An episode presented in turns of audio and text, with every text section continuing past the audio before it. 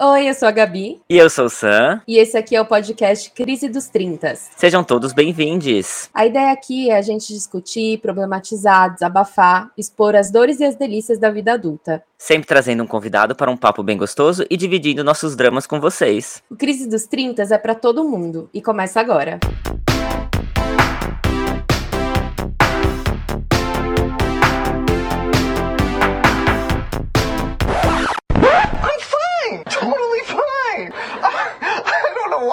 Out all loud and squeaky, really, I'm fine. Por isso eu pergunto a você no mundo se é mais inteligente o livro ou a sabedoria. O mundo é uma escola, a vida é o circo. Amor, palavra que liberta, já dizia o profeta. Estamos no ar! Eu não poderia começar diferente esse episódio do que com uma música da Marisa Monte, que eu e a nossa convidada de hoje somos muito fãs. Aliás, acho que foi ela que me apresentou as músicas da Marisa Monte. Bom, espero que seja tudo bem com vocês. Com a gente tá tudo incrível. Afinal, hoje a gente entrega, né, mais um capítulo do nosso pod, né, Sam? Sim, estamos chegando no final da nossa primeira temporada e já estou com o coração meio apertadinho aqui, Gabi. Mas ainda não acabou, continua com a gente que tem mais coisas por vir. É, no episódio de hoje vamos discutir um pouco sobre a nossa sociedade. Estamos avançando? Estamos estacionados? Estamos regredindo? Às vezes eu me pergunto isso e honestamente não sei da resposta. É, amigo, somos dois. Eu acho que todo mundo acaba se perguntando um pouco se a gente tá andando e se é para trás ou se é para frente. Uhum. Por isso, né, nesse capítulo, nosso penúltimo capítulo da temporada, a gente vai abordar essa grande crise que é ser adulto em 2022 em especial se você é brasileiro, né? Então, o nome do nosso episódio de hoje é O Brasil tá lascado: o avanço ou não da sociedade nos últimos 30 anos. Olha, eu acho que o Gil do Vigor tem sim razão em dizer que o Brasil tá lascado. Mas será que isso é apenas uma coisa do Brasil, Gabi? Sei não. É, a gente já teve a oportunidade de visitar alguns países, viver em lugares diferentes, e é meio triste constatar que essa crise é um movimento global, né? A gente está falando de uma possível terceira guerra mundial, da luta das mulheres ali iranianas e, na verdade, no mundo inteiro a luta por direitos, enfim. Que dó de quem está atualizando os livros de história nesse momento, mas bora falar sobre essa crise com quem entende, né? Gente, eu tô nervoso hoje, confesso, porque ela é muito especial para mim, uma das minhas bestes e mais velhas amigas. Somos amigos há mais de 20 anos, gente. Estudamos juntos, nunca perdemos o contato, inclusive para manter essa amizade em épocas que nem existia internet. Já trocamos muitas cartas que eu tenho guardadas até hoje, já ficávamos horas no telefone fixo mesmo, saudoso telefone fixo, né, que descansa em paz. Ela sempre foi uma inspiração para mim, é inteligente, pensadora, ativista, do afeto, da paz do amor, sincerona, autêntica. É muito boa de papo, além de ser uma gata, gente. É uma honra muito grande receber aqui Dariane. Alô, alô, graças a Deus. Alô! Oi, gente, tudo bem com vocês? Como vocês estão? Tudo ótimo. Um prazer imenso estar no pod de vocês. Espero que seja uma conversa tranquila, gostosa. Enfim, parabéns para vocês, assim, o projeto está incrível. Enfim, tô ouvindo sempre. Vocês arrasam, gente. Ai, obrigado. Ai, que linda. Obrigada, Dari, pela sua disponibilidade, por ter topado fazer parte do nosso pod. Enfim, desde que a gente começou essa ideia, na verdade, o seu nome estava lá em negrito, sublinhado, e você era um, uma das pessoas que o Sam queria muito convidar. Então, ele já falou muito de você para mim, mas eu queria pedir para você se apresentar para mim e para todo mundo que tá ouvindo a gente, por favor. Ai, meu Deus, vamos lá. Uh, me chamo Dariane, é, para os íntimos íntimas, é, me chamo Dari, né? Tenho 35 anos, sou capricorniana, é, sou filha caçula de quatro irmãos, filha da Dona Maria, sou mulher preta, paulistana, nascida e criada em São Paulo. Sou formada, né, em Ciências Sociais pela PUC São Paulo. Sou técnica em Gestão Pública, amante dos livros, adoro um vinho e sou viciada em café e em gatinhos. é isso, gente um pouquinho de mim. Que bela apresentação, amei, amei, gente. Como se eu já não conhecesse tudo isso, não é? ah, então, seja bem-vinda, o papo vai ser ótimo, que eu tenho certeza. E a gente vai começar então com uma pergunta que eu sempre me faço, na verdade. Parece que cada passo que a gente dá como sociedade, a gente também regride alguma coisa. No final, eu nunca tenho certeza se a gente está avançando ou não. Pelo seu olhar, Dari, nós estamos avançando? Ai, gente, olha que pergunta difícil. Uh, bom, acho que tem dois lados aí aí moeda. Por um lado, eu acredito que a gente está avançando sim, é, a gente tem visto o acesso, acho que, à educação, a nossa geração tem estado um pouco mais antenada com as questões é, sociais, políticas, mundiais, eu acho que isso é um avanço. Eu tenho observado que as gerações que estão chegando agora, dos jovens, assim, né, que eles estão realmente mais atentos a algumas questões, estão sendo discutidas algumas questões que na nossa época não era discutida, então acho que isso é um avanço, só que por outro lado a gente também reconhece que existe um retrocesso aí de uma boa parte da população, é ultraconservadora que a gente viu no Brasil, assim, a eleição de 2018 foi um exemplo disso, né, enfim, eu acho que a gente tem um grande desafio pela frente aí, é, de tentar entrar numa possível harmonia, se é possível dizer assim. Mas eu acredito, eu tento olhar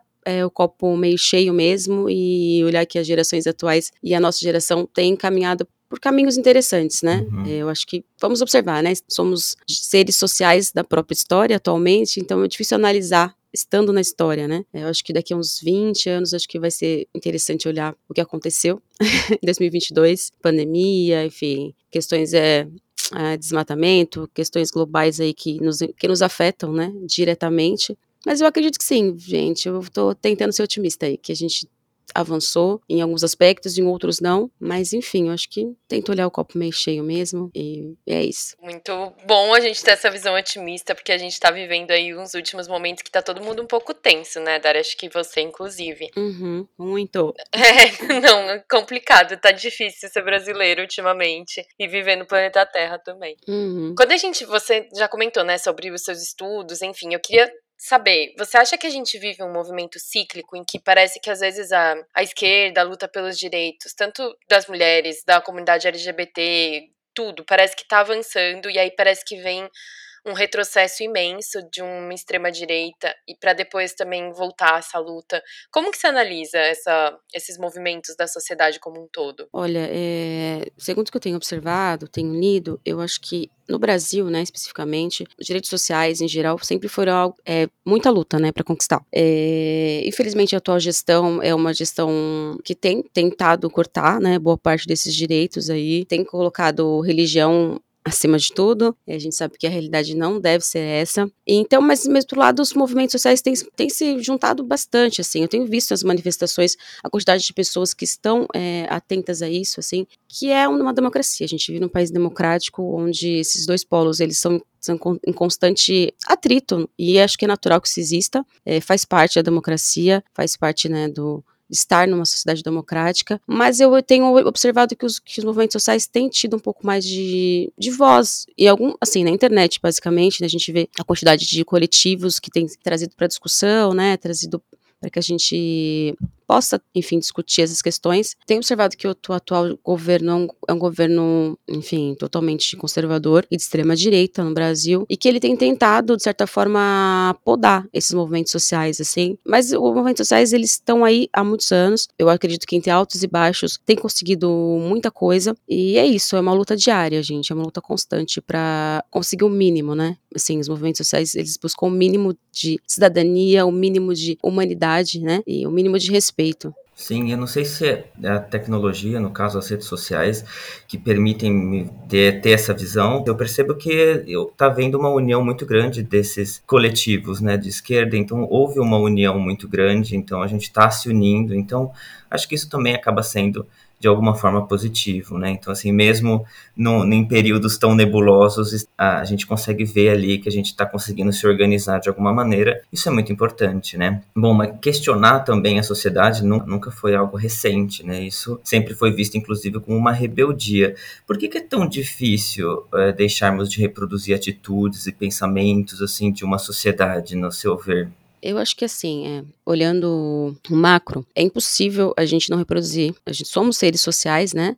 E é impossível. É, a gente reproduz mesmo né, os nossos comportamentos, o que a gente aprendeu na escola, o que a gente aprendeu em casa, isso é natural, né, é cultural do ser humano reproduzir. Uhum. O que a gente tem que tomar cuidado é qual é o tipo de reprodução que tem sido feita, né, se é o nosso olhar, né, individual ou se é o olhar coletivo. Eu acho que é necessário, quando a gente vive em coletividade, pensar no coletivo e tentar ajustar essas questões. É difícil, é, requer muita consciência política, muita consciência racial, muita consciência de classe para que isso aconteça, e eu acho que eu sou, eu acho, não, enfim, tenho certeza que isso é um caminho a seguir para mudar essa mentalidade. É educação, uhum. é uma educação libertária, uma educação de qualidade, uma educação que traga esse, essas questões né, em pauta. E eu sou totalmente defensora da educação, assim, sou educadora, estou educadora cultural atualmente.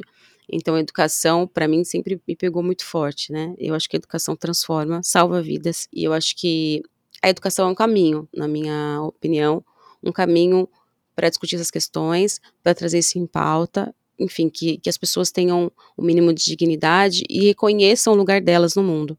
Sim, super importante você abordar a educação. Se, eu sei que vai parecer uma pergunta muito óbvia, mas muita gente talvez não tenha muita noção, e agora que você mencionou isso, eu achei que seria legal se você pudesse abordar um pouco. Como que as pessoas podem aprender sobre consciência de classe? O que, que você recomendaria, assim? É, como que você explicaria isso para quem está agora buscando novas formas de entender a sociedade como um todo? Uhum. Uau! uh, bom, entender consciência de classe, eu posso falar pela minha experiência. É, sou mulher preta, nascida na periferia de São Paulo, e acredito que essas, a consciência enfim, racial, consciência de classe é, é uma construção. Uhum. É, ninguém nasce pronto, ninguém nasce desconstruidão, ninguém nasce crítico, é uma construção diária. É, eu aconselho a gente a ler, né, é, buscar autores que, que tragam isso, né, eu sou também amante da leitura. Eu acho que a leitura é uma forma de entender e de trazer também pontos de vista diferentes. Eu acredito que o caminho, na verdade, é buscar informação e contrapor essas informações. Né? A, gente vive, a gente vive atualmente numa questão muito forte no Brasil, que são as fake news, e que isso é uma, um problema seríssimo, né? Que isso dificulta né, o acesso à informação real e verdadeira. Mas eu acredito que temos ainda meios de comunicação sérios que a gente pode se guiar, né? E buscar, caso na leitura desse, na leitura, enfim, dos jornais, o que a gente vê na internet, na televisão, se a gente achar que tem algo ali que está distante do que a gente pensa, buscar outra informação, né? Buscar um outro tipo de, de abordagem, porque eu acho que todas as, as abordagens positivas ou negativas de determinado assunto, elas agregam bastante, né? E abre a nossa mente, assim, para tentar entender. É, bom, eu acho que no Brasil a gente sabe que a maioria é pessoas pobres e pretas, né? É um recorte importante e, e, saber o nosso lugar é necessário, eu como mulher preta, para pensar a partir do meu lugar, né? A partir do meu lugar aí como mulher, é, o que pode ser feito, né? E observar, eu acho que a gente tem aí ótimos escritores, pensadores que trazem essa, essa questão aí em pauta e, enfim, buscar informação acho que é extremamente necessária, acho que esse é o caminho, buscar informação. Como que você sente que é o papel da escola, assim, instituição nesse ensinamento? Porque eu acho que falta muito na grade, né? Pelo, desde uhum. olhando agora como adulta, olhando para trás, a gente não tem ali uma aula real sobre política, sobre economia. Uhum. Tá tudo dentro de história e geografia, mas bem, diga-se de passagem, bem mal explicado, sabe? É, eu acho que é necessário fazer, pelo menos escola pública, né? Eu estudei escola pública minha vida inteira. É, me formei em, escola, em universidade particular, mas minha vida inteira, boa parte da né, vida estudante foi em escola pública. É, eu tive sorte de ter ótimos professores de escola pública, comprometidos com o ensino, apesar das questões que a gente sabe, né, que o professor no Brasil é, é desvalorizado, ganha pouco, muitas vezes é, trabalha muito mais do que ganha, enfim, é, acaba se se profissionalizando por conta própria, porque não tem incentivo. Mas eu, eu acredito que, que é necessário. É, bom, sou da, da turma do Paulo Freire, Paulo Freireana, é, enfim, ele é um grande pensador. Acho que no Brasil, se quem não conhece Paulo Freire, já começou errado, né? A educação enfim, de base é extremamente importante. E vamos começar estudando Paulo Freire nas escolas, que eu acho que da partir daí a gente vai conseguir pensar, ter um pensamento crítico. E é isso, né? Incentivo aos professores, né? É, formação desses professores, né? Uhum. Porque hoje as crianças ficam o dia inteiro na escola, a educação na escola, né, é, é extremamente necessária para construir seres sociais cidadãos e que tenham empatia pelo próximo e as crianças ficam muito tempo na escola, então o papel da escola é necessário, importante para sociabilizar essas crianças, né? Enfim, acho que é importante também pensar como enfim, o governo pensa, né, os professores. Porque, gente, todo mundo está aqui é por causa dos professores, né? Se a gente é formado é por causa dos professores. Não existiria médico, não existiria filósofo, engenheiro, advogado sem os professores. É, eles são, é, eles têm um papel fundamental, né, na nossa formação como ser humano, enfim, formação acadêmica, sou totalmente defensora da educação e luto por isso, assim, é, de acordo com o meu lugar ali, de formiguinha, né, trabalhando e tentando, né, absorver e trocar uma ideia, falar sobre isso tempo sempre que eu posso. Sim, tamo junto, tamo junto. Somos todos ativistas aqui por uma educação de qualidade para todo mundo, né? Principalmente agora que a gente mora fora do Brasil e a gente percebe que as escolas públicas, né, enfim, da França, como possivelmente da Espanha, a Gabi pode falar também, são escolas que permitem que todas as pessoas tenham uma, um acesso à qualidade de ensino muito boa, né? uhum. né? Então são escolas públicas de qualidade, uma valorização melhor do professor, que no caso não é nem os salários, né, que a gente está dizendo. Eu sinto que o status de profissão professor, né, tipo, foi muito desvalorizado, né, quando a gente ainda estava ali no, no primário, nos primeiros anos de, de escola, uh, a gente sentia que o professor, ele tinha o status, né, da profissão professor, tinha uma valorização muito grande, então, às vezes eu penso que, coitados, os professores estão meio que abandonados, assim, né, sem, sem uhum. grandes incentivos, sem grandes salários, sem, sem status na própria profissão, então, realmente é muito difícil você continuar tendo ali um incentivo para para ensinar, uhum. né, para dar o seu melhor dentro de sala de aula, e a gente está falando que realmente é uma das mais importantes profissões uhum. dentro de uma sociedade, né? Então, precisamos de mais valorização mesmo. Sim. E qual o perigo a gente de ter também uma sociedade que ainda é pautada pela religião, Dari, pelo seu olhar? É possível uma sociedade ser laica? Eu acredito que é possível sim. Se a gente olhar a história do Brasil, o Brasil ele foi catequizado, né? Enfim, os colonizadores trouxeram a religião como forma de imposição, de controle, uhum. enfim. A história é essa, né? Infelizmente, é a forma com que o Brasil foi foi se encaminhando. Eu acho que é necessário que tenha um Estado laico, eu sou cristã, enfim, a minha fé não, é, não deve ser colocada em pauta como é, a única e verdadeira verdade. É, o Brasil, ele é múltiplo. A gente trouxe povos de vários lugares do mundo, né? E suas religiões vieram junto. Então, eu acho difícil, acho complexo trazer uma religião como verdadeira e absoluta. É, a gente sabe que a Bíblia, né, como ela é um livro importante historicamente falando, que pautou muito disso, né, da moral, dos costumes, do como, como as pessoas devem agir. Uhum. O próprio direito também traz isso, né? A religião, enfim, a Bíblia como base. Mas eu acho que é possível sim fazer essa distinção, é possível separar, porque a gente percebe que quando a gente coloca uma religião acima das outras, a gente, na minha opinião, acaba aumentando a intolerância religiosa. Uhum. Isso no Brasil é algo muito sério, né? A gente sabe que os terreiros, principalmente as, as religiões de matriz africana, são os que mais sofrem, né? Com essa intolerância. Enfim, os terreiros são queimados, as pessoas são agredidas fisicamente, simplesmente por terem uma fé, uma confissão de fé diferente. Uhum. Isso é um absurdo. Eu discordo totalmente desse tipo de postura e acho que é perigoso quando a gente coloca uma religião é, como a verdadeira e única, porque, enfim, a religião pauta vai para outro lugar, né? Vai para um lugar, na minha opinião, é, individualizado, de fé, de crença, né? Enfim, transcendental, vai para um outro lugar que não deve ser colocado numa questão moral, uma questão uhum. é, de, enfim, de controle social, né? A religião tem esse papel de controle social, isso há muitos anos, né? Não é de agora, mas eu acho perigosíssimo quando a gente coloca isso em pauta e leva isso como tem sido levado nos últimos anos aí. Aí isso acaba dificultando outras lutas, né? Porque colocar uma moral como a, a correta, é a verdadeira e a única, uhum. e outras pautas como aborto, como a legalização das drogas, são pautas importantes, né? São pautas que envolvem saúde, saúde pública. Uhum. E aí, quando a religião entra na jogada, essas pautas acabam sendo esquecidas ou marginalizadas.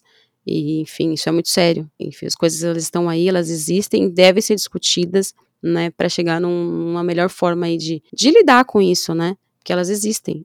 E eu acredito que a religião tem que estar em outro lugar. Tem que estar nos terreiros, tem que estar nos templos, enfim, tem que estar em outro lugar, que não na política, não o Estado tendo que gerir, é, enfim, é muito complexo, mas o Estado não tem esse papel. Já tivemos em outros momentos da história onde a religião foi a verdade absoluta e sabemos que não deu bom. Não. sabemos que não deu bom. Então, assim, realmente quanto mais laico for o Estado, acho que é melhor para todos, né? Uhum. Melhor para todos você ter direito de cultuar o seu Deus, de uhum. cultuar uhum. né, a sua fé. Isso é importante, até porque como você bem, bem, mencionou, o Brasil é tão múltiplo, né? O Brasil é tão multicultural Então, é necessário que todo, toda fé e toda religião seja respeitada. Hum, concordo. Ô, Dari, você comentou um pouco que você, né, é uma, uma ativista da leitura também. Eu queria saber como que é, como que você analisa, assim, um pouco esses livros, essas obras de, de um mundo distópico que a gente tem falado muito. A gente conversou sobre isso em um outro episódio, mas eu queria saber para você, nessa análise, né, de ciências sociais, como que você vê se você acha que as pessoas podem acabar se inspirando ou elas usam como um, um alerta do que pode vir a acontecer se a gente tomar certos rumos. É, bom, eu acredito que a história pode se repetir, se a gente olhar no passado e as outras, enfim, os outros tempos no Brasil, eu acho que a gente tem que tomar muito cuidado. É, eu acho que é importante a leitura, acho é importante acesso, enfim, de diversos autores, escritores, mas eu acho que tem que ter direcionamento. Eu acho que é necessário, porque senão, se a gente deixar algo muito vago, eu acho que a gente pode se influenciar sim, pelo que a gente lê. Eu acho que somos seres facilmente influenciáveis. Uhum. Isso pode ser positivo, como pode ser muito negativo. E eu acho importante ter alguém ali para fazer essa mediação. É, as leituras também têm que ser mediadas, né? A educação também tem que ser mediada, porque a gente vive num, num país com inúmeros estímulos, né? A internet, o acesso aí, os algoritmos, né? Eles brotam milhares de informações, que nem todas são verdades, né? A gente sabe disso. E é isso, eu acho que tem que tomar um certo cuidado com o que a gente lê. Uhum. Quando você é adolescente ou criança, mais ainda, né? Porque sua formação ali está em construção. E a gente toma muito cuidado, mas por isso a importância de nós adultos estar direcionando, né, trazendo outras, outras leituras aí para as nossas crianças, nossos adolescentes, nosso convívio familiar mesmo, acho que já é algo importante, que tem impacto importantíssimo, gente, na vida adulta. É, eu percebo, eu tenho, sou tia, né, de dois, é, de um adolescente, de uma criança, e eu percebo a importância, né, do, a gente trazer né, a nossa vivência, o que a gente aprendeu, o que a gente está estudando, o que a gente está lendo, para eles, assim, porque eles são a nova geração. Uhum. E eles estão realmente, assim, absorvendo, como esponjinhas, assim. E acho que a gente tem que pensar nisso também, né? Como, enfim, leitores aí, o que a gente está trazendo para elas, para essas crianças, adolescentes. Enfim, é claro que também é importante a gente ouvi-los também, porque eles são uma outra geração, uhum. é, eles têm outros acessos, né? A gente não pode dizer, ah, o que a gente está lendo é, é correto, o que você lê é horrível. Não é isso, é tentar mediar mesmo, assim, tentar nos aproximar também dessa nova geração aí, dos TikTokers. Ai, meu Deus do céu. Tá difícil, né? Tá difícil porque já somos senhoras, não é? É, gente, eu já sou uma jovem senhora de mais de 30 anos. Não tenho mais joelho para isso, para essas dancinhas. Não. Mas enfim, acho divertido, acho divertido, confesso. Sim, mas tá, tá difícil até acompanhar o, o, os aplicativos hoje em dia, porque eu ainda não, não sei mexer no TikTok. Sim. Então, assim, já, a gente já percebe já que as coisas estão mudando, assim. Mas Sim. acho que é bem certo isso que você disse. Eu acho que em todas as gerações e, e para todos os públicos tem coisa boa e tem coisa não tão boa assim, digamos, né? Então acho que vale mais a gente prestar atenção e mediar mesmo, né? O que, que a gente lê, o que, que a gente assiste, porque com certeza tem, principalmente com a internet, né? Tem tudo para todos os públicos o tempo inteiro. Então é bom, muito bom a gente selecionar sempre, né? Existe também uma relação grande, né? Entre se a gente for comparar, se a gente for analisar entre sociedade e cultura, né? Se analisarmos assim em uma escala menor, talvez, acho que as duas coisas estão super relacionadas também, né? Como vocês enxergam essa relação? Tipo, é uma, uma é consequência da outra, talvez, como a própria Gabi mencionou, que às vezes a própria arte talvez inspire alguns tipos de coisa. Então, por exemplo, a gente tem medo que quando a gente assiste um filme onde tem uma utopia completamente distorcida, que é o caso, por exemplo, a gente mencionou no nosso último pod uh, sobre o Medida Provisória, por exemplo, é um filme que passa uma distopia, uma história uhum. é, maluca, mas também não tão longe de uma realidade que pode acontecer, a gente enxerga que aquilo ali não é tão difícil de acontecer. Então, como vocês analisam essa relação entre a sociedade e a cultura, né? Será que uma é consequência da outra? Elas caminham juntas? Eu acho que a cultura, ela é natural. A gente não tem como desassociar, não tem como distinguir e separar a cultura da sociedade. Nós somos seres sociais e seres culturais. Eu acho impossível fazer separação. O que a gente tem que estar tá sempre atento, eu acho que é importante dizer, o que isso pode ser levado para as próximas gerações.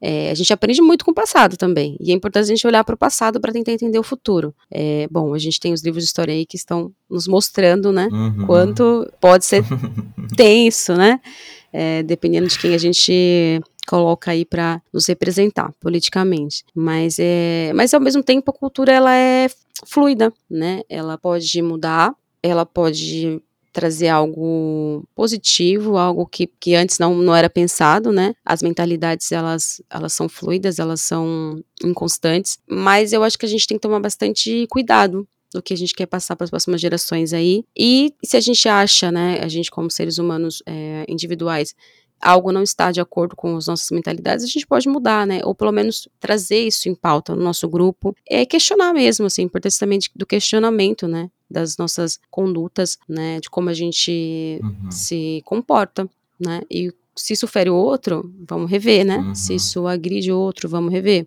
porque não é só porque é cultural que tem que ser normatizado. Enfim, é, a gente percebe que no Brasil a questão do machismo é algo que é, as pessoas dizem é cultural, é, não tem como uhum. mudar. Será? Será que a gente não pode trazer isso em questão e tentar dialogar da melhor forma? Mas o que a gente pode pensar como desconstruir, né? Como mudar, né? E repensar e trazer essa crítica aí para ser discutida no nosso grupo, enfim, nas, onde a gente está, né? Uhum, como, uhum. enfim, seres aí falantes, atuantes. E pensantes. Exatamente, pensantes. Vocês acham que essa questão de algoritmo que a gente mencionou antes, que acaba que a gente vê no nosso feed só as coisas que tem a ver com o que a gente já pensa, meio que a nossa bolha vai sendo alimentada cada vez mais pela tecnologia. Você vê algum perigo nisso, né? Você acha que as pessoas ficam mais preguiçosas de buscar um outro lado ou buscar informação fora do que elas já estão acostumadas? Eu acho, eu acho que sim. É, eu tento buscar sempre olhar os dois lados da história, né? É, a Chimamanda já falou em, no TEDx que não existe é, o perigo da história única. É, isso é muito perigoso, né? Quando a gente vê só um lado da história, só um agente da uhum. história. Bom, eu sou uma pessoa que me interessa por política, por exemplo, e eu sempre tento, por exemplo, seguir pessoas que pensam diferentes porque eu acho que isso deixa o, o algoritmo um pouco mais bagunçado. Uhum. é o sofrimento, é o Ai, sofrimento. Meu Deus. Mas eu acho necessário, gente. Eu, eu sigo, assim, enfim, todos os presidentes, enfim, os atuais é, candidatos. É um sofrimento, é um sofrimento. Mas eu acho necessário saber o que o outro lado tá pensando. Porque senão a gente vive numa bolha. E aí é difícil acessar também, né? Como a gente vai dialogar com uma pessoa que pensa diferente da gente, a gente não sabe o que ela tá vendo. A gente não sabe o que ela tá consumindo. Fica difícil. É, o diálogo ele fica ali superficial, né? Porque cada um vai dizer o que acha e acha que a verdade é absoluta e e a gente que acaba querendo consumir de forma confortável até, né? O que a gente gosta, ler o que a gente se interessa, é algo confortável, né? Daquele aconchego. Mas eu acho importante também esse desconforto. Eu acho necessário a gente ir buscar outras informações, mesmo que a gente não concorde com elas, até porque a gente possa dialogar com o outro. Eu acho a importância do dialogar com o outro é saber o que o outro está consumindo, é saber o que o outro está vendo, mesmo que isso deixe a gente um pouco desconfortável. É, enfim, é difícil dialogar com outro que pensa diferente da gente, é, mas acho que é um exercício necessário, gente, para a gente tentar chegar em algo que seja favorável para a maioria das pessoas, né? Eu acho que é importante a gente buscar informações que fogem um pouco do algoritmo. É difícil, é difícil, mas eu acho necessário. É um exercício de tolerância até, né? Sim. Exatamente. Ai, é, tão, é tão gostoso, confortável ficar na minha bolha, não é tão bom é ficar. Delícia. É tão difícil fazer esse transpasse pro outro lado, gente. É muito complexo mesmo. É, mas é um bom conselho, na verdade, porque não tem como você dialogar com uma pessoa sem saber o que ela tá vendo, sem saber o pensamento dela, sem saber que tipo de estratégia que ela tá recebendo ali, né, pelo, pelas redes sociais. Então, uhum. realmente é super importante mas é um trabalho complexo. É, e muito se fala também dessa palavra empatia hoje, né? Quando começou aí a, a pandemia, eu me questionava se tudo isso não estava acontecendo para que nós avançássemos, assim, como sociedade. Mas hoje, enfim, quase três anos após o começo da pandemia, eu vejo que todo pequeno avanço aí que a gente teve foi a base de muito custo, de muita luta, né? A base, enfim, mortes, né? Muito triste. Uhum. E que, enfim, no geral, parece que a sociedade não está preparada ainda para compartilhar, para pensar no próximo, para entender esse real sentimento da palavra empatia, né? Você consegue analisar como a nossa sociedade está saindo da pandemia? Meu Deus. Meu Deus, né? O Brasil tá lascado mesmo. Olha, real. O nome desse pod tem tudo a ver. Uh, eu acho que a gente, eu acho que a gente tá na pandemia. Assim, na minha concepção, estamos passando ainda no processo de pandemia. E é difícil analisar estando dentro desse processo. É né? verdade. É bem difícil. Acaba sendo um olhar muito individualizado, né? Da minha experiência como pessoa. Uhum. Mas é o que eu posso dizer que a gente tem buscado outras formas de lidar com isso. Isso é bom. É, eu acho que a gente tem que pensar. Muitas pessoas perderam pessoas próximas, né, nessa pandemia. O luto, ele esteve presente o tempo inteiro. Isso vai refletir na, nas questões sociais e coletivas no futuro, isso é inegável, né? Uhum. Esse processo que as pessoas tiveram que ficar em casa, enfim, tiveram que deixar de sociabilizar, isso também é algo que, que vai, que afeta diretamente as pessoas, né? A gente viu o aumento das pessoas com vários problemas, transtornos psicológicos. É, eu acredito que isso sempre existiu, mas acho que a pauta hoje de saúde mental tem sido falada mais, isso é importante que se fale, Uhum. é importante que isso traga é, como saúde pública, né, a questão da saúde mental, é, e vendo uma pandemia, é, é, todo mundo tá, gente, acho que ninguém se salva, acho que todo mundo ficou, deu uma bagunçada aí na cabeça, é, uns mais, outros menos, tem a galera do negacionismo que acha que nada aconteceu, né, turma da gripezinha, é, mas tem a turma que eu acho que a grande maioria a gente percebeu no Brasil que se vacinaram, que tiveram uma consciência do coletivo, da importância, né, de cuidar da saúde, da, da nossa saúde como a saúde no coletivo. Isso foi, eu acho que foi algo positivo, né? É, muitas pessoas se vacinaram, a grande maioria está vacinada, Uhum. apesar da fake news, né? Sim. Então, eu acho que eu tento olhar esse olhar positivo aí, né? Tanto da, do jornalismo mesmo, né? De tentar trazer a verdade, que é a importância da vacinação, a importância de pensar o coletivo, a importância do uso de máscara, quanto isso foi positivo pra gente, né? Mas eu acho que a gente vai sair traumatizada. Brincadeira, gente. Resumidamente, não, eu acho que. Não, mas é verdade. traumas virão. Tô rindo de nervoso, gente. Mas eu é, é rindo de nervoso pra não chorar. Mas eu acho que a gente vai sair aí com umas questõezinhas para resolver. Vamos, né? Buscar saúde mental aí, né? Sim. Enfim, atrás de uma terapia. Sim, terapia nunca foi tão útil, gente. Vamos atrás de uma terapia, vamos cuidar da nossa saúde mental, porque Sim. ninguém tá 100% bem nesse momento, né? Essa questão da pandemia mexeu muito. Falo por mim mesmo, eu me reconheço como um outro Samuel antes da pandemia e um Samuel agora, sabe? Eu tô tentando aí voltar a, a, a ter a energia que eu tinha antes, a minha saúde mental foi muito um, abalada com tudo isso, né, gente? A gente teve nosso futuro cancelado, assim, né? Por, por um grande tempo a gente teve um futuro cancelado. Aqui na Europa ainda, a Gabi pode dizer isso, a Sim. questão da quarentena e, e foi muito, muito séria, assim, né? Nós ficamos meses dentro de casa sem poder sair realmente. E, e o que no começo pra gente era uma coisa Uhum. de vai, beleza, vou colocar todas as minhas séries em dia, ai, quantos livros que eu trouxe do Brasil que eu vou poder atualizar, né, e etc. Depois, depois de uma ou duas semanas, aquilo já começou a se transformar num pesadelo, assim, foi praticamente um pesadelo. Me mudei durante a pandemia aqui para para França, mas eu passei três meses assim que eu não pisei o pé para fora de casa, assim. Aqui na França você tinha que nomear uma pessoa para poder sair, então assim isso mexeu muito comigo, minha saúde mental é, foi destruída. Tô, tô me recuperando agora, mas essa questão de saúde mental realmente nunca se falou tanto, né, que a gente precisa realmente cuidar da nossa saúde mental.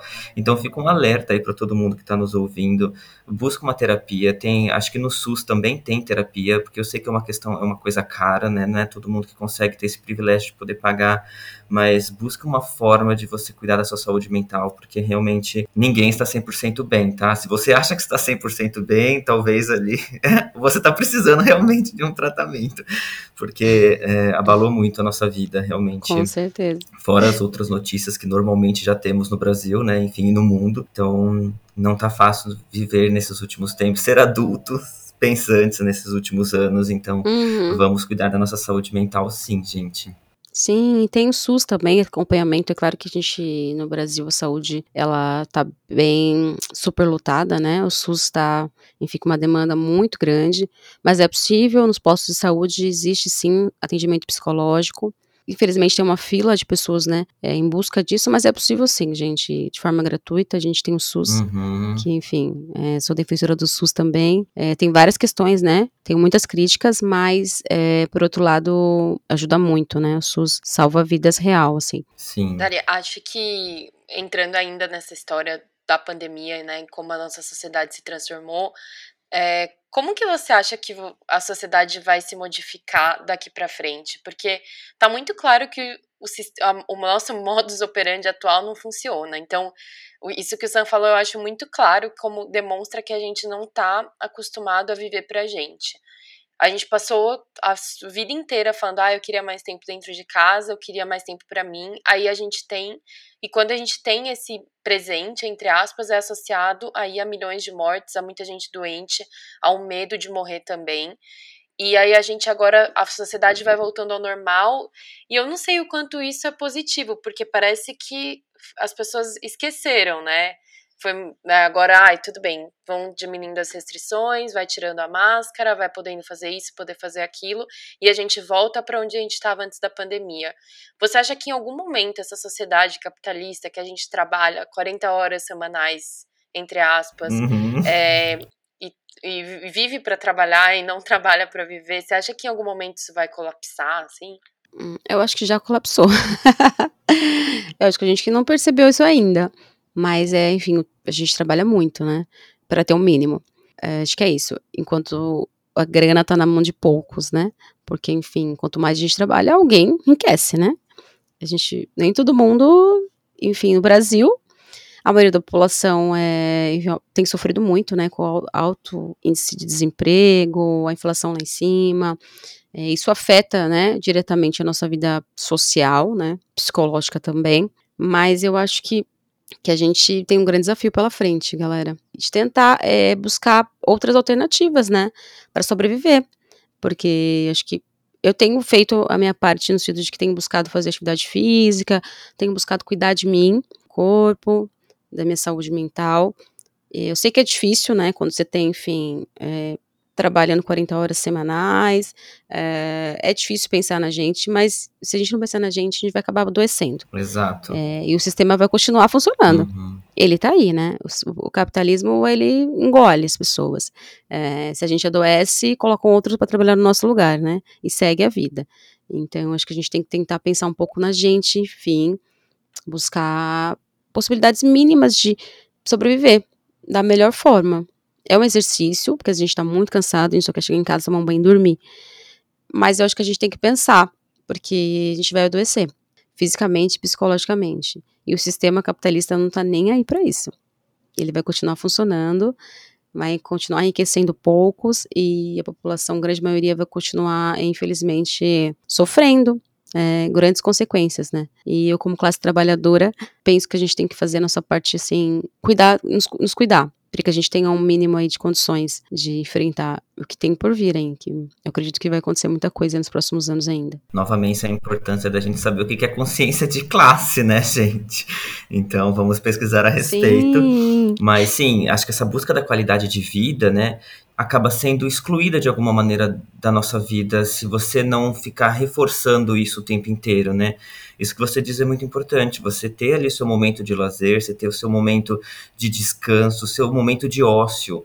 Isso é uma coisa que eu tenho aprendido porque eu sempre achei que momentos de ócio não fossem importantes, pelo contrário, assim, sabe? Se eu tivesse sem fazer nada, eu falo, gente, o hum. que, que, eu tô fazendo aqui sem fazer nada? Eu preciso estar lendo um livro, eu preciso estar aprendendo uma nova língua, vou aproveitar para fazer uma ligação com alguém, enfim. Tô aprendendo agora que uh, ter momentos de ócio também faz parte de uma qualidade de vida, né? Então, a gente já trabalha pra caramba, né? Um, dois, três empregos muitas vezes. Tem, tem galera que ainda tem, tá, na, tá na escola, enfim, tem a questão de estudo, faculdade, enfim, pós-graduações e etc. Porque não basta só você estar trabalhando e ter um emprego e ter um bom emprego, você precisa estar sempre se atualizando. Então, são tantas cobranças que, que são feitas, né? para simplesmente ganhar dinheiro, tá? A gente está falando aí só numa questão de ganhar dinheiro, que muitas vezes a gente esquece ali de, de dedicar um tempo pra gente, sabe? De, poder se curtir um pouco, sabe, de poder, enfim, fazer algo para você mesmo, para você, para o seu corpo, para alguém que você ama, enfim. Então, essa essa pressão que existe da sociedade com relação a essa questão financeira também é muito complexa, né? Porque se você arranja um emprego, aí ótimo, em três meses você já está pensando no cargo, no plano de carreira, em subir. Então, e ainda isso, te requer trabalhar mais, né? Porque nunca é, é, o oposto, né? Então, ou seja, em vez de a gente estar tá buscando, que é, que é, o que eu penso, né? Uma qualidade de vida de você trabalhar quatro horas apenas por dia, ou talvez só quatro dias na semana ao invés de cinco, né? Tipo, que eu fico imaginando num futuro hipotético, quem sabe a gente vai poder ter aí um final de semana de três dias, ou poder ter aí uma sexta-feira livre, sabe, de vez em quando e etc, e não ficar ter que esperando um feriado para você colocar suas coisas em dia não, não, bate muito a conta, sabe? Já falei, gente, que três dias de final de semana ia ser perfeito. No primeiro dia você limpa a casa, organiza, vai no dentista, vai no banco que você precisa resolver o rolê, sabe? No segundo dia você vai para suas baladinhas, faz a sua festa, vai no chá de bebê lá da sua prima. E depois, no terceiro dia, no domingo, que é o dia de descanso, né? Se Deus descansou, por que, que a gente não descansa nos nossos domingos? Então, em vez de a gente buscar é, essa qualidade de vida, é o contrário, né? A gente parece que está sempre buscando o direito ao trabalho, o direito a, a produzir mais, né? Tipo, então é tudo uma, uma engrenagem, assim, sabe? Que é muito difícil você pensar fora, quando você se vê ali dentro, né? Então precisamos buscar mesmo mais tempos livres pra gente, mais tempo livre pra gente fazer o que a gente quiser, enfim, e, e com a nossa família porque isso é importante, gente. É, são falsos presentes, né? Então, ai, uhum. eu vi que você tá trabalhando super bem, então, ó, por que, que você não cuida desse projeto? E aí você se vê, você começa a pensar, mas isso daqui é porque eu eles gostam de mim ou é porque eu sou trouxa, sabe? Você nunca sabe definir muito bem. Só quem viveu sabe, Gabi. Exato, não, é, é muito complexo, né? Mas você tem razão, já colapsou. Eu quis, eu quis ver o copo é, meio cheio, é Dari, cilada, gente, é cilada. Que já, a humanidade já deu errado, não dá. Capitalismo, eu não nasci pra isso. Ai, gente, sim, é cilada, Bino, é cilada. É cilada. é verdade. Sim, e aí, e aí como é que fica quando vocês é, analisam isso de forma dentro da nossa geração, principalmente aqui falando dos 30 e poucos, vai, das, da crise dos 30, que a gente está tendo que lidar com tudo isso e de alguma forma ainda tem o advento da internet, né? Que é uma cobrança muito maior.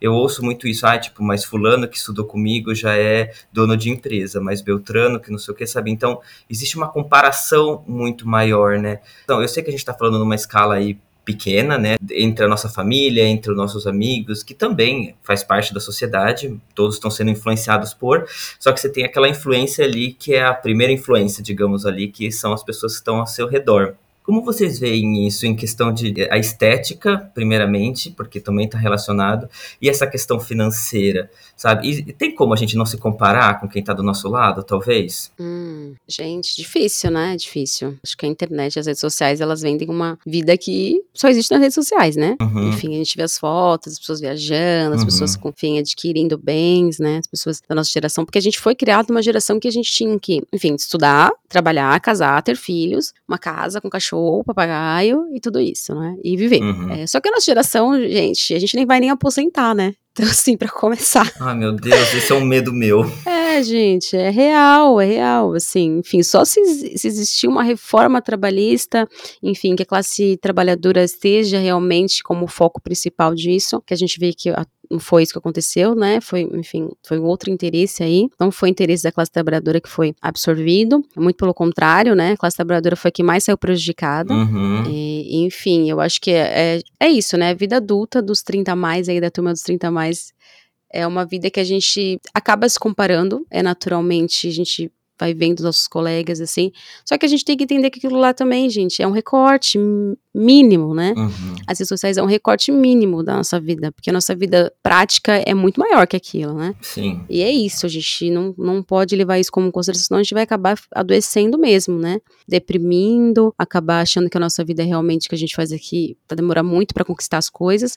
E a gente tem que entender que cada um tem o seu tempo e que tá tudo bem. Que isso, a gente chegar onde a gente chegou já é muita coisa. Uhum. É, a gente já lutou bastante aí, né, para chegar onde a gente chegou e seguindo nossa vida. Não deixar que as, as vidas de Instagram sejam pautadas pela nossa vida real. Porque a vida real, gente, não é nada daquilo, né? Quem dera fosse, né? Viagens, drink, bons drinks. Sim. Ai, sol e praia enfim, é, gente, é um recorte muito pequeno, assim. Costuma dizer que as pessoas não veem o nosso corre, né? Só vê o nosso close. Uhum. Então, tem muito corre por trás de um close, né? É uma maratona de corres, na verdade, né? Sim.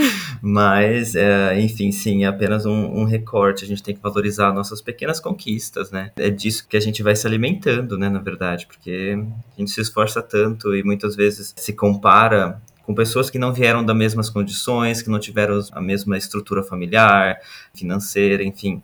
As comparações não são muito positivas, mas ai, são quase inevitáveis, mas sim. precisamos valorizar nossas pequenas conquistas, né? Uhum, sim, com certeza. Mas uma coisa que eu me questiono quando a gente fala disso é que se alguém contasse essa história de vida para você, como que você receberia?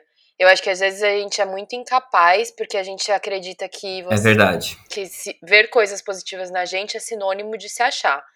E aí, se você conta essa história de fora, né, como que vocês receberiam assim? Aí você pensaria, nossa, é verdade, essa pessoa fez muita coisa.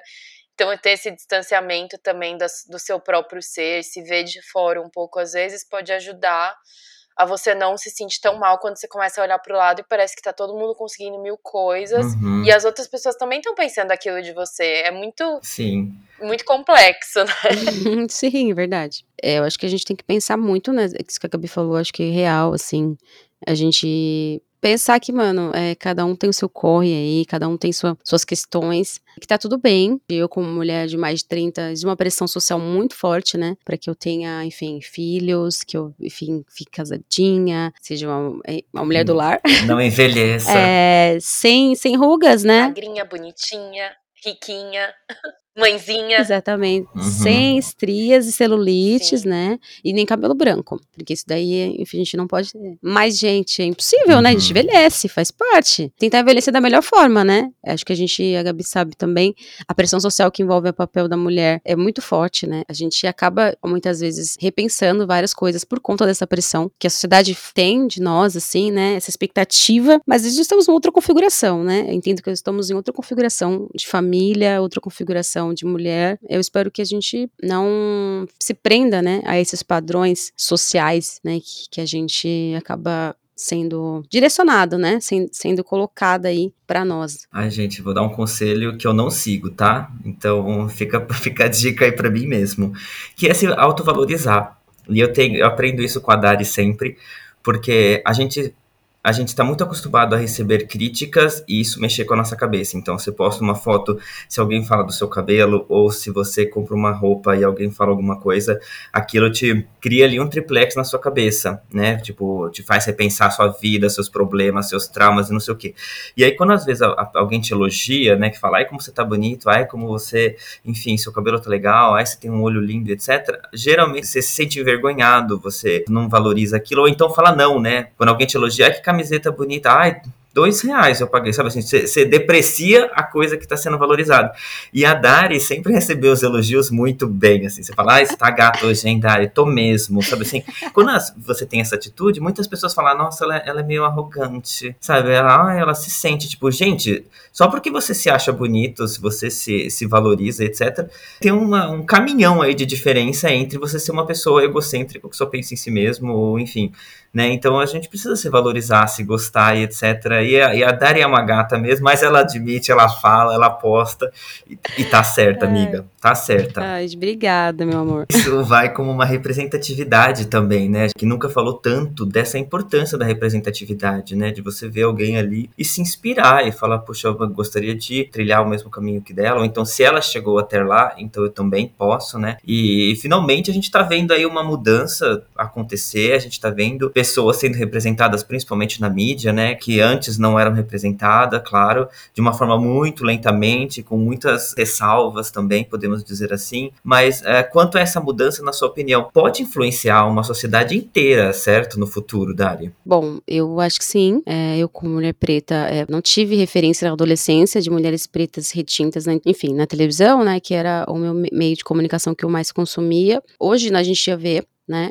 É, inclusive, recomendo aí, assistam Mulher Rei. Viola Davis está arrasando. Incrível, enfim, deusa, né? Maravilhosa. Essa mulher assistam. É incrível o filme. Sim. Eu acho importante para autoestima, né? é, essa representatividade. Ver pessoas, mulheres negras, estando em evidência, é, enfim, nos filmes, na televisão, isso faz muita diferença. Eu acho que as próximas gerações já estão com um olhar que eu não tive, né? No Brasil, a Isa também é uma mulher aí da música, é, mulher preta, incrível, assim. Uhum. E que eu, na minha época, eu via MTV, né, gente? Porque o único canal que eu via é mulheres pretas na, na televisão, né? Cantoras do pop, Beyoncé, Rihanna, enfim, MTV, sou geração MTV. E aí foi aí que eu consegui ver mulheres pretas, assim, empoderadas e, assim, bonitas, né? Que eu considerava as bonitas e que eram próximas da minha realidade como mulher. Uhum. Isso faz toda a diferença pra mulher, assim, para as pessoas em Sim. geral, né? Mas eu acredito que os homens, os homens negros, né, que é meu recorte, eles já se viam lá no esporte, se viam em outros lugares, né? A mulher negra realmente não, não tinha, né? Uhum. Mas eu acho importante pra gente pensar a autoestima mesmo, né? É, olhar essas mulheres e vê-las bonitas, é reconhecer também a nossa beleza nelas, né?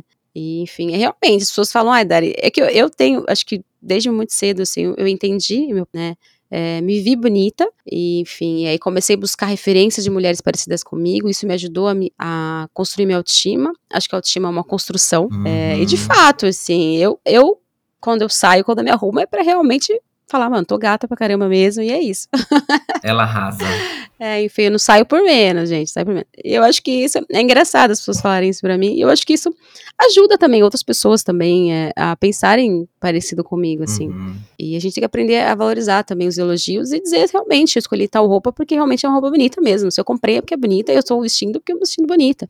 Não tem nada de, de errado com isso, né? Não. Pelo contrário, a valorização de quem a gente é, do nosso corre mesmo, né? Eu Uhum. acho que é autocuidado. Pra mim, autoestima tem muito a ver com autocuidado. Pensar as nossas possibilidades, entender como é o nosso corpo, entender como a gente é. E importa, a representatividade importa, sim. Importa. E você vê esse avanço também em outros aspectos, por exemplo, na questão do consumo, porque agora parece que as marcas estão realmente entendendo que a comunidade preta, que a comunidade LGBTQIAP+, por exemplo, são consumistas, ou seja, nós temos dinheiro também e podemos gastar nosso dinheiro. Uma das coisas que eu vejo aqui que me impressiona muito é que, é, e a França é um país é, de uma comunidade preta muito grande, uma comunidade africana muito grande, a gente está vendo band-aids, né, que são curativos, por exemplo, com diversos tons de pele, e eu nunca tinha parado para pensar, olha só, mesmo, mesmo sendo um aliado aí da causa, nunca tinha pensado como que, que as pessoas usavam um curativo com cor de pele diferente da sua, sabe? E agora a gente vê, então, esses avanços é, também é, são se bem significativos.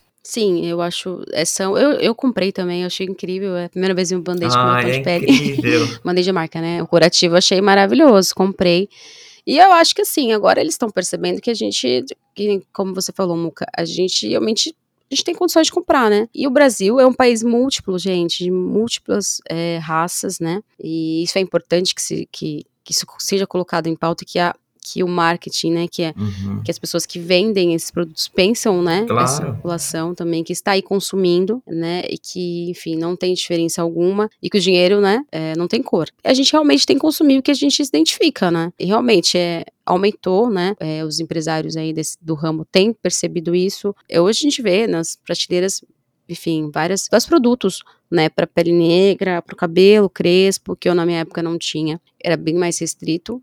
Ainda mais no Brasil, um país tão miscigenado, né? A importância de ter produtos para vários tipos de pele, para vários tipos de cabelo. Uhum. E acho que eu espero que nos próximos anos isso aumente, né? Cada vez mais, porque, enfim, eles vão estar ganhando dinheiro também, né? Exato. Não, não é à toa que eles estão fazendo isso, né? Não é algo assim, ai, nossa, pela causa, me- somente pela causa, né? É uma questão financeira mesmo, né? Uhum. O capitalismo, ele é, é isso, né? Sim. É arrecadar dinheiro e a gente tem, tem consumido.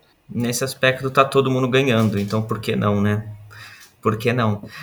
Ai, Dari, infelizmente estamos caminhando para a nossa última pergunta, amiga. Mas aposto que você está preparada, porque você já nasceu Ai, preparada. Deus. Então, tá chegando a última pergunta. Ah, gente, já? Que rápido. Muito rápido. É, a gente vai conversando, vai se engajando na conversa. A gente sempre fala, ai, não, vai, vamos fazer aqui uma horinha de conversa e acaba que sempre passa. E, enfim. Mas antes, a gente tem essa última pergunta que acho que você já deve ter ouvido e talvez você já até tenha pensado na resposta, mas a gente vai tocar uma vinheta para você poder refletir aí. Se bem que tudo que você falou serviria aqui, já tô anotando como conselhos pro meu eu do presente e do futuro também. Mas vamos lá. Queria saber que conselho que você daria pro seu eu do passado.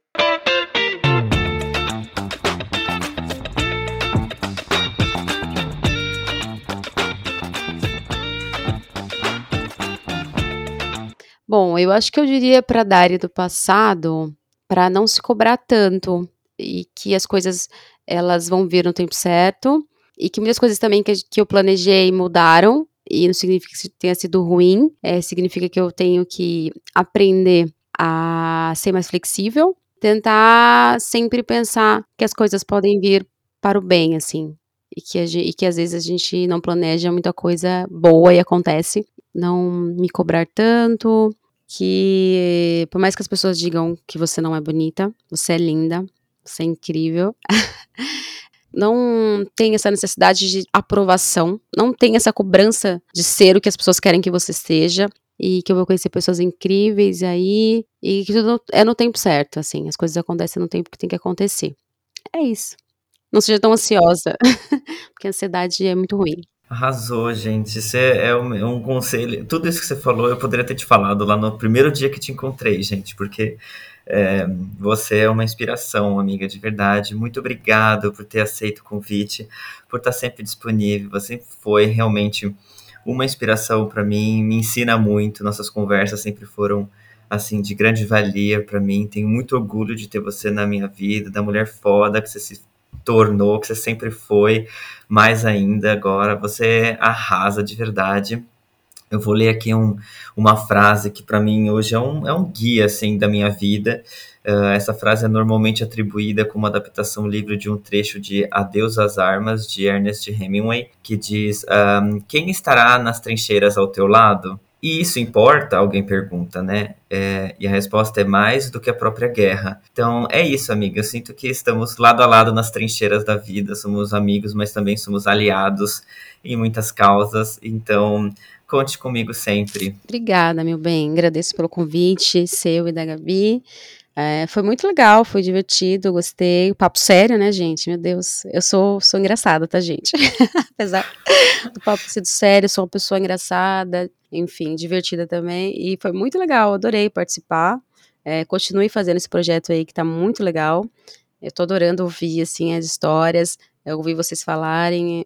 Continuem, apenas continuem, tá bom? Ai, Dário, muito obrigada. A gente chama uma próxima vez, então, só pra falar besteira. Vamos falar de memes. Por favor, me chamem. Porque de memes ela entende e eu também. Me chama, me chama que eu vou. Ah, é verdade. Exatamente. A gente se comunica por memes Total. já, né? Me chama que eu vou. Ai, não, é verdade. Por favor, gente, com certeza, adoro. A gente tem que rir, né, gente? Porque, olha, se a gente chorar, a gente deprime. Exato.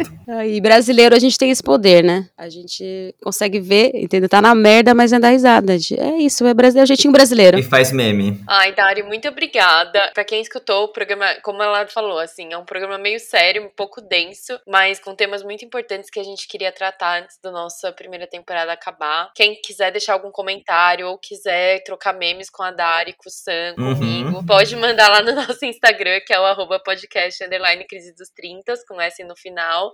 E é isso, muito obrigada. Obrigada, gente. Opa, eu vou pedir também para você avaliar o nosso podcast aí no Spotify ou na plataforma que você estiver nos escutando. No momento dessa gravação desse episódio aqui, temos 22 avaliações 5 estrelas de 22 pessoas lindas, né? Porque se estão ouvindo a gente, só pode ser pessoas lindas e que estão nos ajudando, né, a, a fazer esse podcast. Então, quando você avalia ali, traz uma visibilidade maior nas plataformas plataformas, então isso é de grande ajuda. É isso então, a minha gratidão ao quem ouviu a gente até aqui. A gente se ouve de novo na semana que vem.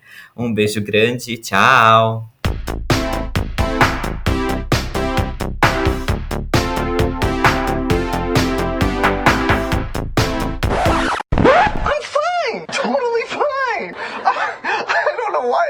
out all loud and squeaky, because really, I'm fine.